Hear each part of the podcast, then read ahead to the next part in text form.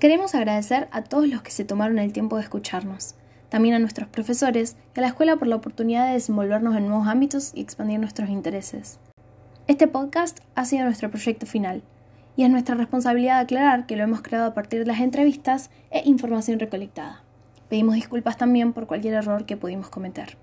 Gracias por habernos escuchado, quizás nos veamos pronto.